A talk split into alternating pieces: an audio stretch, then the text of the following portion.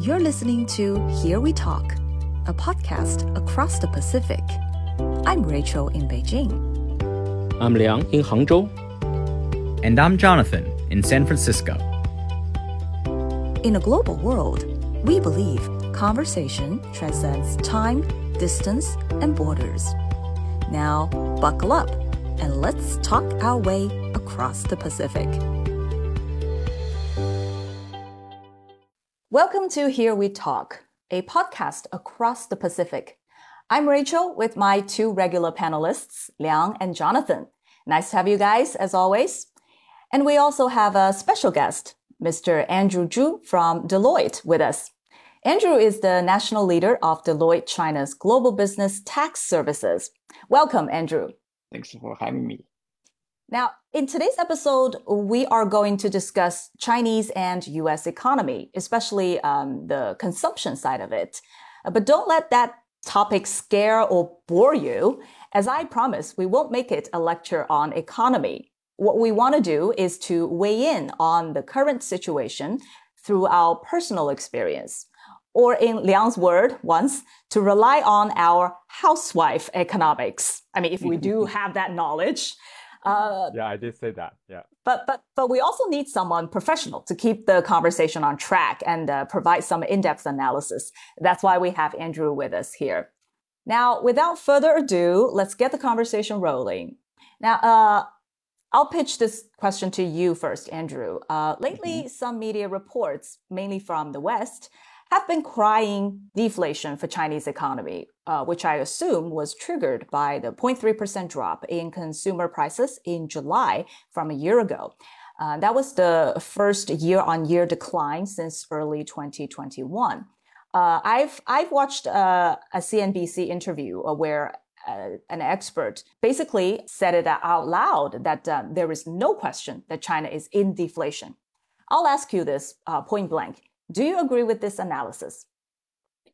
Well, uh, you, uh, this is a very good question. Uh, if you just pay attention to the media, just a few days ago, the Chinese government uh, just announced the, the, most recent CPI for August actually uh, is 1.1% increase from mm -hmm. the uh, 0.3 negative growth in July.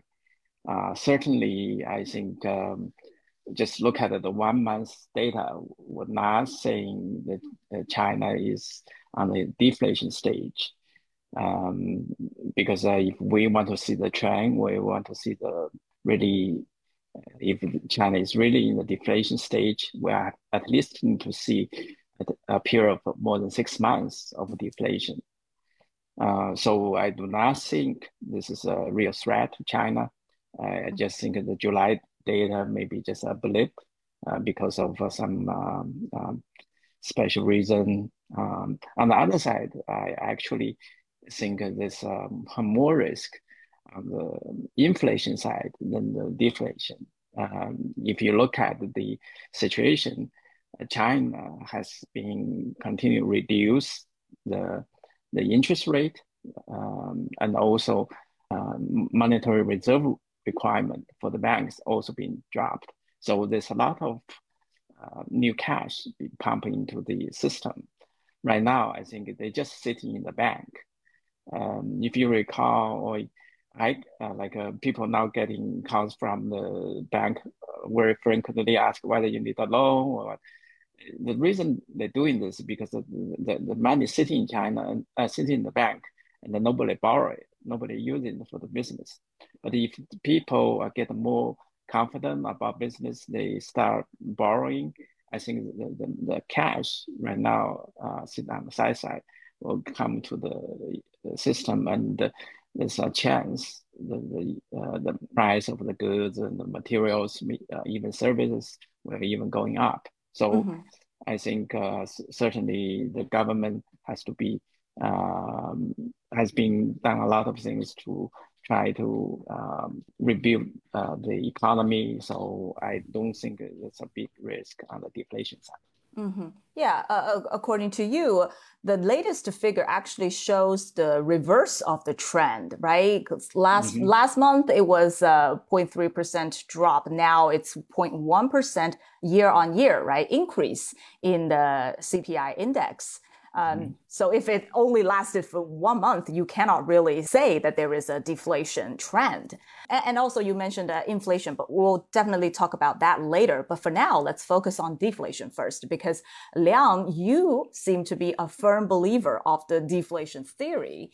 Um, in fact, it was you that suggested this topic. You're saying that uh, China is in deflation and uh, the US is in inflation. Uh, we, we could do a, a, an interesting comparison and stuff like that. Now, do you care to give us a few examples to back yourself up?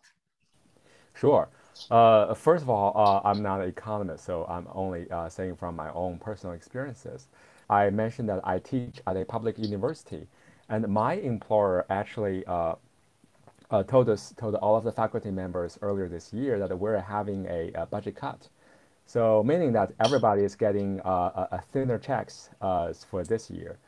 And uh, uh, the other reason I, I became interested in this topic was uh, I've been reading a lot of report and coverage on Chinese macroeconomics in recent months. They are saying that the, the economic downturn in China has brought many concerns not only in domestic domestic market but also uh, internationally. So this summer vacation, uh, I traveled back home, and uh, I chat with my parents about this issue. Uh, to my biggest surprise, they're not really concerned. They are not really concerned about the, the, the deflation or inflation whatsoever. Uh, their number one concern was that their uh, medical coverage um, because of the economic downturn or maybe because of the slowdown of Chinese economy, they're worried that uh, uh, they may not have enough uh, money from their pension to cover their medical bills. But it's not and, uh, happening yet, right? Uh, it already happened to my mom, but uh, not to my father. Yeah. Hmm. So although it's just like a small amount of change, like a few couples of hundreds of yuan or something. But uh, for retired people, especially they live on their uh, uh, pension, that's that can be a big issue for them. Yeah. Yeah. Yeah. Well, um, I hear what you say, and. Uh, uh, if you talk about salary cut, I also have friends who said that um, their salaries have been cut and also their perks have been slashed as well. So that's definitely happening. Um, but um, well, I for one, I think speaking from my own experience, I think maybe I am uh, the one of those extremely lucky uh, people that uh, haven't seen my salary cut in the past uh, few years. Uh, and also, my parents' medical coverage is fine uh, so far.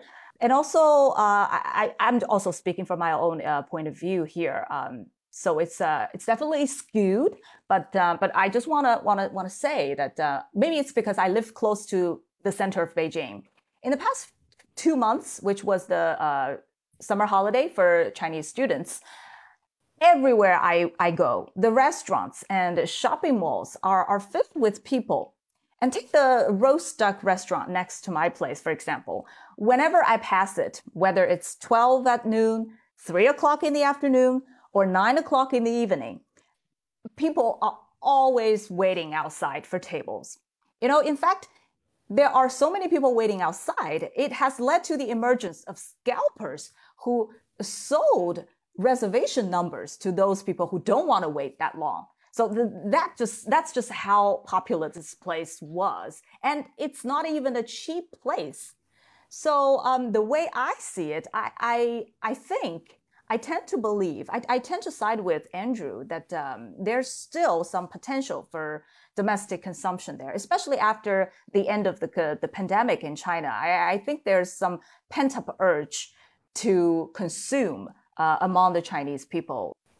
Yeah, I certainly agree. Um, in terms of the personal consumption, especially uh, food, travel, China actually is back to normal.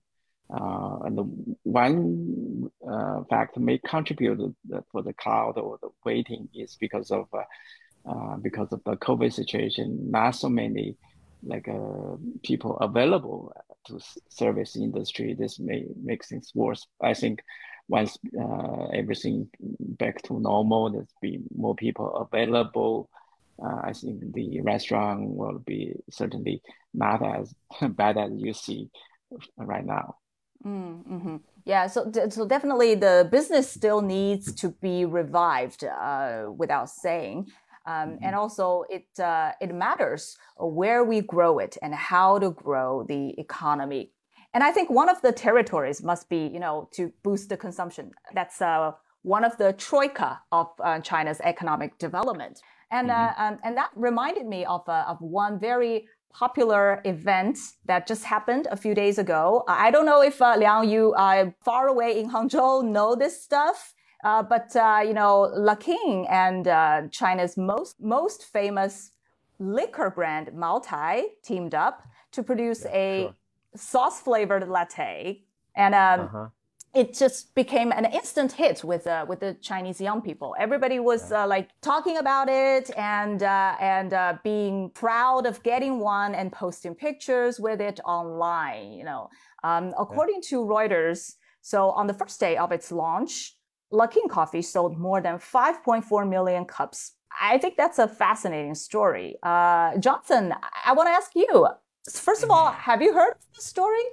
Uh, yes, uh, from two sources, which I think is a critical part of the story. One, sure, I read China related news, so I know about it. Two, I'm on Chinese social media, so I definitely know about it. And, you've uh, you've had friends who bought it as well.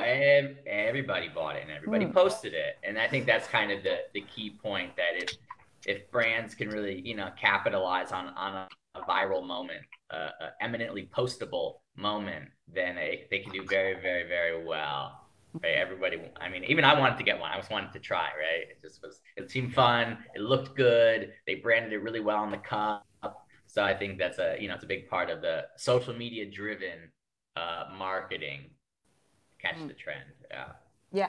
I'll tell you, yesterday, I walked over two kilometers to the nearest Luckin Coffee House to get one for myself, just to see what the fuss was about. Because I, I couldn't, I couldn't get one on the first day. It was all sold out in all branch stores, right? So I waited, waited for the fad to to get down a bit. And honestly, I, I think it exceeded my expectation. Yeah. certainly it didn't blow my mind, but mm-hmm. it wasn't as unpalatable as some people described it online, you know? I think it's just regular latte with a bit of Maotai flavor. Nothing outstanding or, or weird, really. Just a simple combination of the flavor of latte and that of Maotai. But I think the idea was inspiring as to how to appeal to today's younger generation. I mean, it's not really the flavor that appealed to them, right? It, it was the idea the two most unlikely brands teamed up and produced something. I think that idea was novel enough to attract young people. Um, yeah, I also think um, because of the social media, the the, uh, the, attention got on this product, so get people uh, become more excited. I, certainly, I agree with you. This is a very successful uh, marketing story uh, we we see in China um, if you look at the, the trend, the consumption trend for the younger people, you can you will find that they actually switch their taste very quickly. You have to be very careful and uh, pay attention to what happened with them. Uh, you could not just stick with one product for a long period of time because the young generation always want, want to try something new. Um, I, I asked uh, some of my younger uh, colleagues in Deloitte, they also bought this. I say, why you bought it? They say, I drink coffee anyway, but since this come out, so certainly I want to get one. And the the price for for, for this uh, for the latte is uh, is re- reasonable, and uh, Maotai is a very prestigious name yeah. name. So they, they they do think this is a good combination.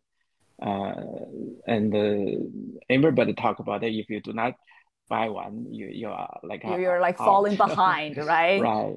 Yeah. yeah. So this is a quite interesting phenomenon. Yeah. I, but but I also think that young people's attention span is really short. So you really have to like keep uh, keep coming up with new ideas to boost this group of people to spend. And, and I think this time Mao Tai and Le King have set the bar really high, and whoever comes after has to work harder. And Jonathan, do you? I wonder, do you have anything similar to this in the U.S., like a product that, that people have to get just because everybody else uh, around them is buying it?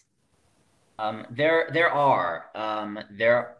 So every now and then, some very similar type collaborations uh, between Uniqlo, right? And sometimes they collaborate with kind of a, a fancier brand, mm. or or Target does the same thing, where sometimes they collaborate with a fancier brand. Oh, I like it with the of, with the, the one the T-shirt with Lego, right?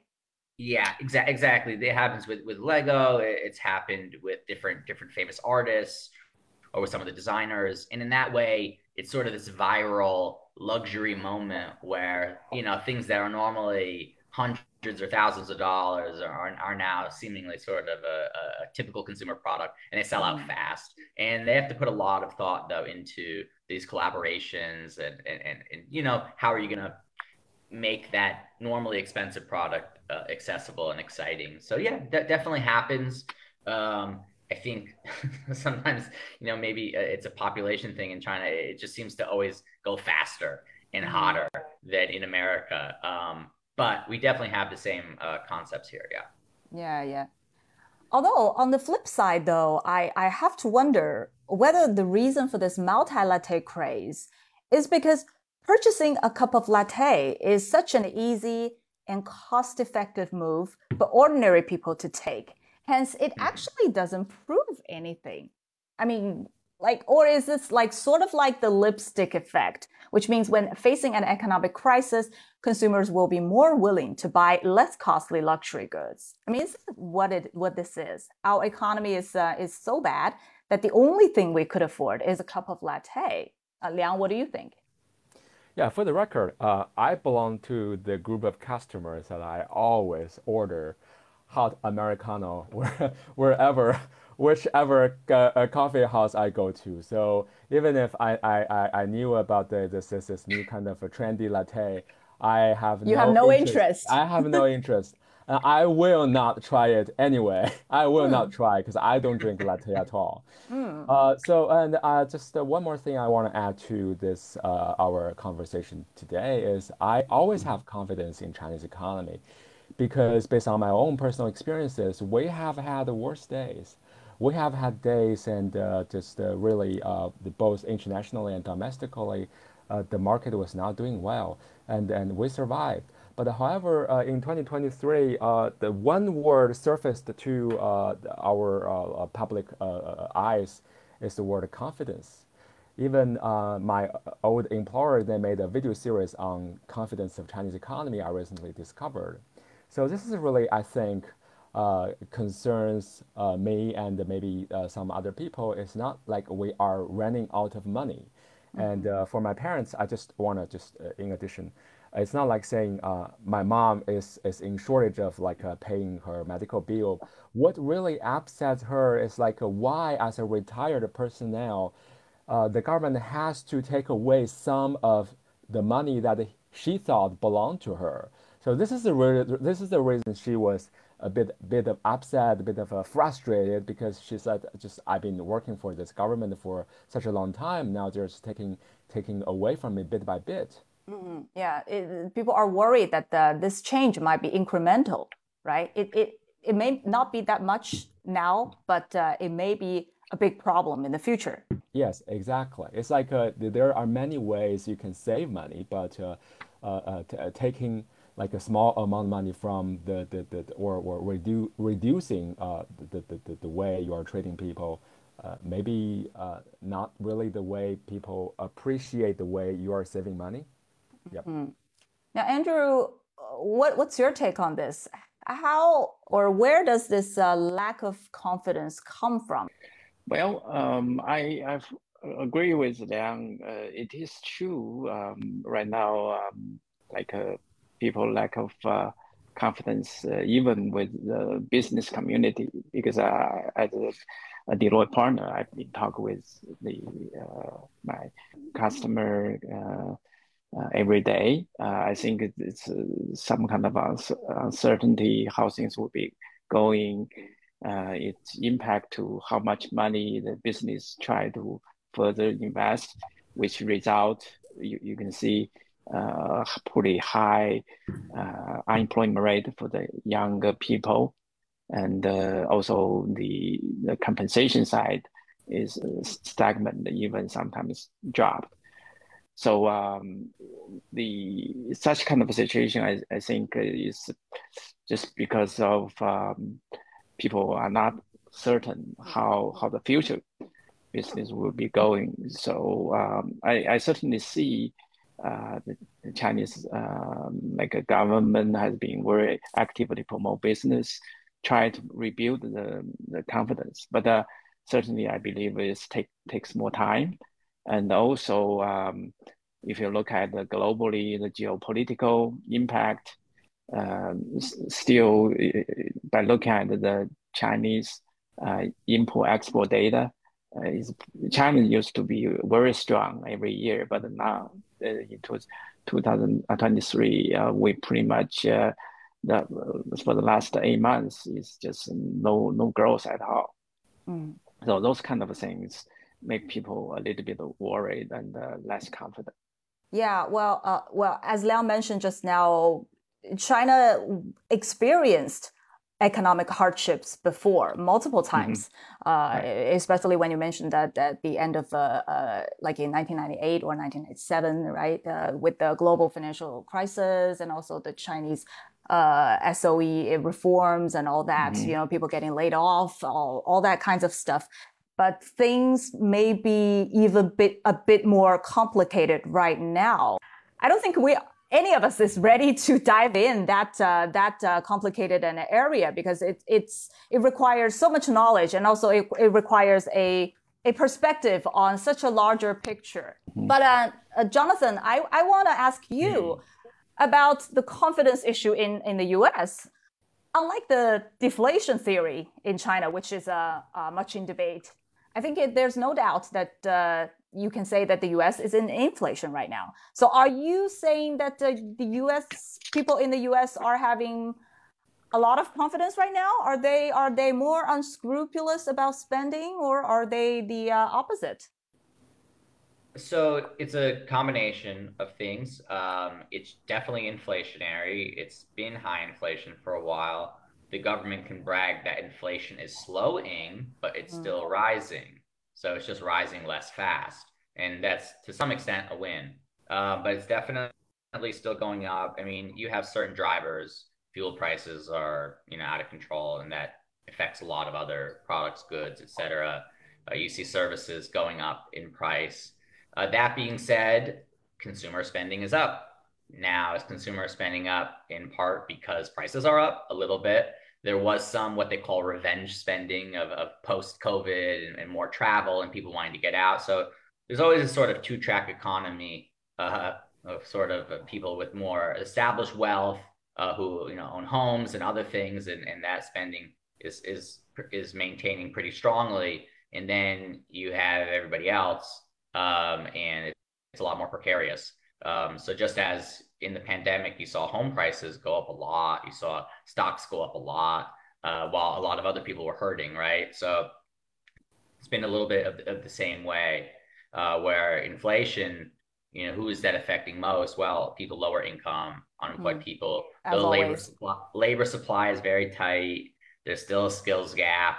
The wages are stagnant and or going down, uh, which is bad. So it's definitely not a great situation. That being said, uh, it's generally characterized as better than everywhere else.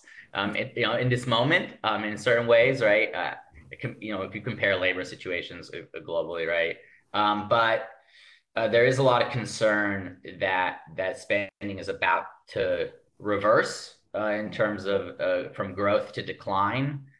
consumer debt is very high. Savings rate is going down student loans are about to have to uh, be repaid again. They were on a long, long pause.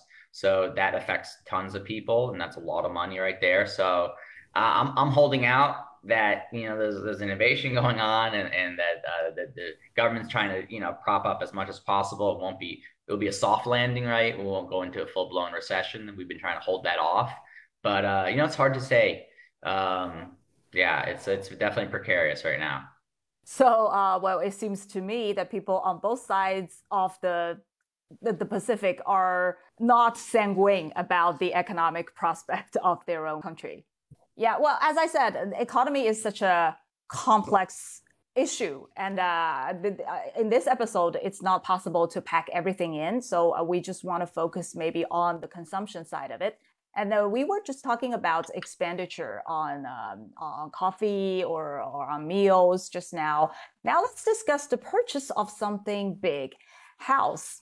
Now, in China, in the past few couple of days, the big news for home buyers is, uh, is the ease of mortgage lending rules uh, in major cities. So basically, before the reform, if you purchase a house with loan, then when you sell it and buy a new house, your previous credit record will affect the interest rate of the mortgage for your new house. So in simple English, the interest rate will be higher. But now, as long as you have only one house registered under your name, it doesn't matter if you had owned a house and paid mortgage before, you will still get the same interest rate as that of the first time home buyers. It is obviously uh, seen as a way to spur China's housing market. Uh, but Andrew, how effective do you think it will be? Well, uh, I think this certainly is a very strong incentive to at least stabilize the like housing market uh, for people to consider um, but uh, it will take uh, some time to see the like effect. Um, if you look at the, the housing situation in China, um, the, the government actually has done quite a lot of different things to stimulate. Uh, but the, the the big issue I see right now for the housing market is because of those, some of the real estate developers they poor managed they like manage their cash they borrow too much and they now uh, many in default status mm-hmm. so the people are worried about if they buy the uh, house built by those developer the next day the developer disappeared mm-hmm. uh, then everything will get stuck so i i think uh, once the market can clean some of those poor or bad managed uh, real estate developer, um, people feel more confident about when they buy the house, they will get the house. Uh, I think that the, the, the, demand for a new home it will be still come out and uh, then everything will back to normal. Mm. So again, confidence is the issue here. Uh, Liang, I remember you once said that uh, Chinese people are going to have to buy houses no matter what because uh, it's a solid demand for them, uh, as Andrew also put it. Do you want to elaborate more on that? Sure. Uh, I, I want to add. Uh, personally, I kind of view this as a, as a from a very different angle individually.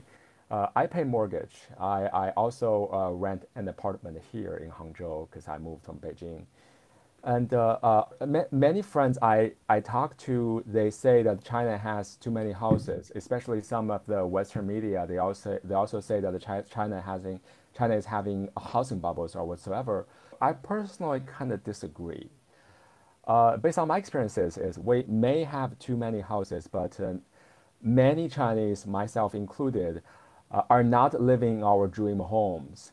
So exactly, so I agree with you. yeah, uh, I uh, even the mortgage I pay, my my my apartment in Beijing is so tiny and so remote, mm-hmm. and uh, this this apartment I rent in Hangzhou, it's nice, but it's not big enough, mm-hmm. and. Uh, uh, my mother has been complaining that uh, their apartment is, has been too old for the past 25 years.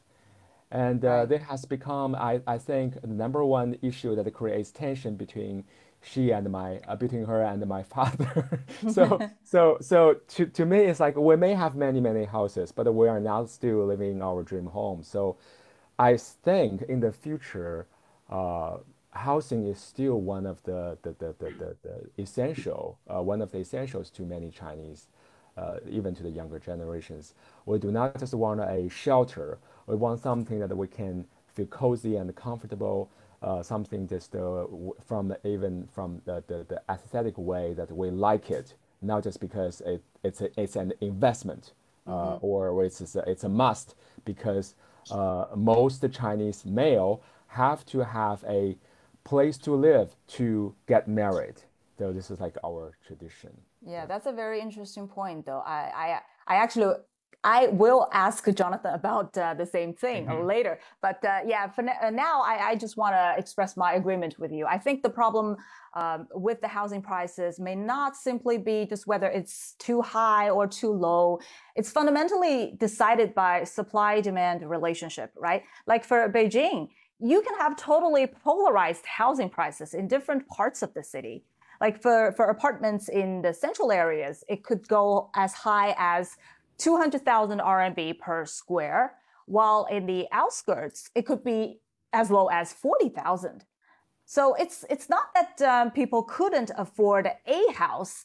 It's just they couldn't afford the house they actually want, right? It's just this, this mismatch and this um, uneven distribution of, uh, department, of, of apartments that's, uh, that's bothering people. So Jonathan, uh, so mm. we, we were chatting about how a man has to have a house to get a wife. Um, right. Of course, I'm, I'm, I'm making this simplistic, but uh, is is any like a similar scenario in, in the U.S.? Because uh, while I grow up, I grow up believing that um, Westerners, especially Americans, don't care about owning a, a house. Well, as long as they can rent one. Is mm-hmm. that still the case now? Yeah, I, I, can say this. It, it just seems like uh, on the China side, it, it's expected that the man has a house prior to meeting the girl, if that's correct. And I think that might be a little bit of, of a difference in that I think all, yeah, all Americans want to own a home. If you're a couple, you, you'd want to own a home, but maybe there's a little leeway given to the mm-hmm. to the man about maybe how long it takes, or you're gonna gonna figure it out together, or it just may take a little bit of time. It's okay if, if someone's renting in the meantime. You know, people switch jobs, they move cities, and perhaps it, this is probably another aspect to it. Um, it is there's a much much lower expectation that uh, family members or parents would be involved in the purchase. So it's less of a man must own a home in China for two reasons, right? I mean, one would speak to his ability, one would speak to the family. So in, in America, the family could have some, plenty of money, but it doesn't mean the, the kid necessarily mm. has a home, right? So I think there's there's more that goes into it, into that calculus of, of who, who the guy is and, and everything. So the short answer, less yeah, less pressure uh, in mm. America. So that's in, still the case. Uh-huh. So, so, so what, what is the housing market in San Francisco like? I mean, mm. is it uh, very expensive or uh, is it uh, affordable? yeah, it's funny you say San Francisco specifically. So there's sort of two two trends uh, nationally, I guess you could say. One is yeah, housing is generally on the rise despite uh, big concerns that there would be uh, some kind of crash. Uh, the crash never happened, um, but there are pockets of uh, urban areas or certain certain areas that have gone down, and that's especially as the economy has changed. So post COVID, you know, or, or through COVID and, and after, you know, uh, there's less need to be in the office. And although, yeah, some offices are, are calling people back, um, certain people have moved out of city centers, not needing to live there. Uh, San Francisco itself has suffered that severely. Downtown is uh, in a huge state of duress. Uh, maybe you know up to 50% vacancies on retail, commercial, many people believe 30% of that is permanent. Now, that does not mean the Bay Area is suffering, though. Other areas have gone up significantly outside of the city that are beautiful towns, and maybe you get a bigger house, everything. So, uh, SF's gone down, uh, you know, to speak broadly. Uh, other cities around the Bay Area, which also, you know, uh, some of the largest tech headquarters are located there, right? You have not not not the majority necessarily of companies are in San Francisco itself, but yeah, so um, housing is still uh, very, very expensive in San Francisco despite a drop, but it has actually uh, increased uh, around the, the outskirts of the city, maybe everything from up to an hour to two hours outside the city would, would probably be affected uh, with, with higher prices as, as more people. Where did they move? They mainly moved outside of the city not so so far from their original office or original place of work. So uh, pretty expensive. Um, you know, a lot of other places in America are maybe kind of flat or just a little bit up in the last year. There was a period of, of maybe some slight uh, downturn, but yeah, more or less uh, things have stayed strong, right, despite r- rising interest rates. Um, so, and it, it, supply is very tight. That's really the biggest thing. Uh, nobody's selling. So, despite higher rates, uh, people would rather just hold on to their home uh, and not sell if, if they couldn't get the price they want. So mm. that's sort of maintaining prices at a pretty high rate. Yeah. Mm. Well, I wonder if with the newest policy with the, the Chinese uh, uh, mortgage lending uh, policy, maybe there are will be more and more people not willing to sell that fast as well. Andrew, at the beginning of the show, you expressed your worry about possible inflation in the Chinese economy. And uh, are you worried that uh, with this loosen policy with the Chinese housing markets, there will be some risk of this market being overheated again?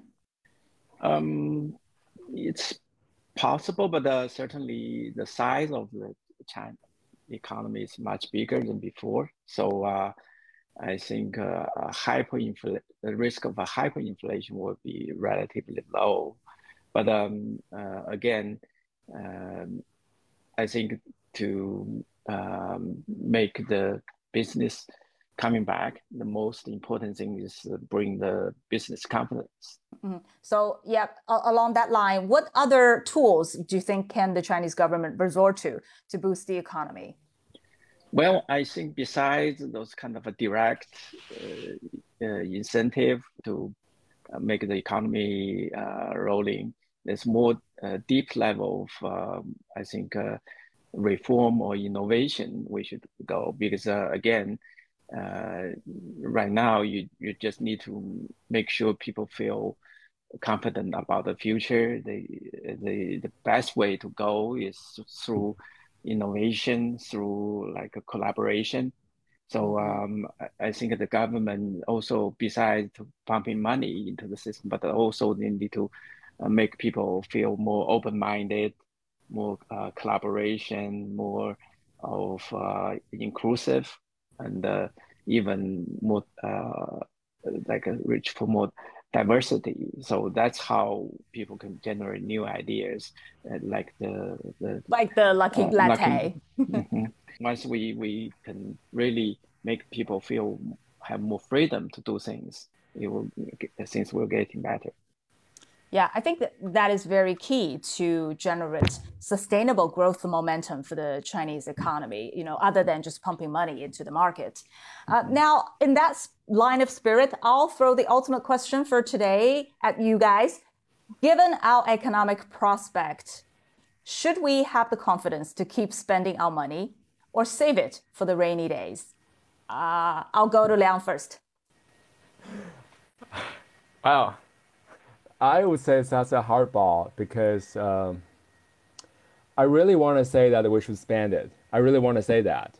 Hmm. Uh, but uh, uh, the thing is, uh, but your uh, sense tells you you should be more cautious. No, no, no, no. The, not from a selfish uh, perspective. I would say that we just don't know how long it's going to take for the Chinese economy to bounce back.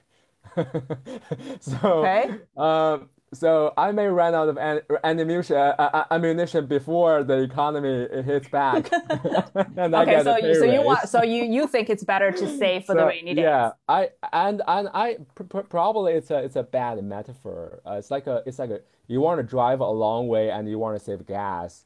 And uh, I would say the best thing you want to do is to keep at a consistent uh, pace and, and, and try not to hit the brakes very often. That's very well said. Uh, Jonathan, sure. speaking from an American perspective, would you encourage the American consumers to keep spending their money? Well, the, the, the American patriotic thing to recommend was spend baby spend that's what we do capitalism yeah that's your national speaking, model isn't it if, pretty much. Mm-hmm. If I was speaking to one individual consumer, sure, maybe they should save a little bit more, right? mm, but, but, but you need both. You need both. Wow. So you and uh, Liang are both very uh, sensible people. So how about you, Andrew? Uh, well, I maybe interpret this uh, in a slightly different way. Uh, first, I believe saving is a not bad thing. Um, actually, uh, people saving, that's how they can accumulate wealth. They can also uh, have a strong foundation for the future growth. I'm, so, I'm sorry, I the, have to jump in here, but uh, I so hearing you say that, it, I couldn't help thinking that there are already too many economists accusing Chinese people of saving too much. You know, like that's like an original sin for causing the economy to stagnate. What's your take on that? I, I, I disagree. Um, if you look at the trend, uh, the, the reason why China grows so fast in the last 30 years, because China has a high saving rate. And uh, by look at the different generations, um, the saving rate over in general is reduced. So um, compare uh, like the old generation with the new generation, the right. new generation actually spend more. So I, I, do not see this is a big issue. I, uh, right now, I think the way, as I mentioned earlier, is uh, the saving put in the bank did not flow into the business system that's the issue because the, the money is sitting there that did not play the role to grow business. Um, I think the key is to make the business community feel more confident. They can start more business, hire more people, and uh, attract more talent, doing a, a lot of new different things. Uh, actually, China, there's a lot of room to grow. The urbanization, there's a lot of uh, things um, people really want, especially the service sectors. So um, if, if we can really just let the people uh, doing some some uh, those things and spend the money, uh, then I think the confidence will be back and the people will earn more money and they will continue spending. Indeed, indeed. I think that's uh, that's very true. To spend money, you have to make some first.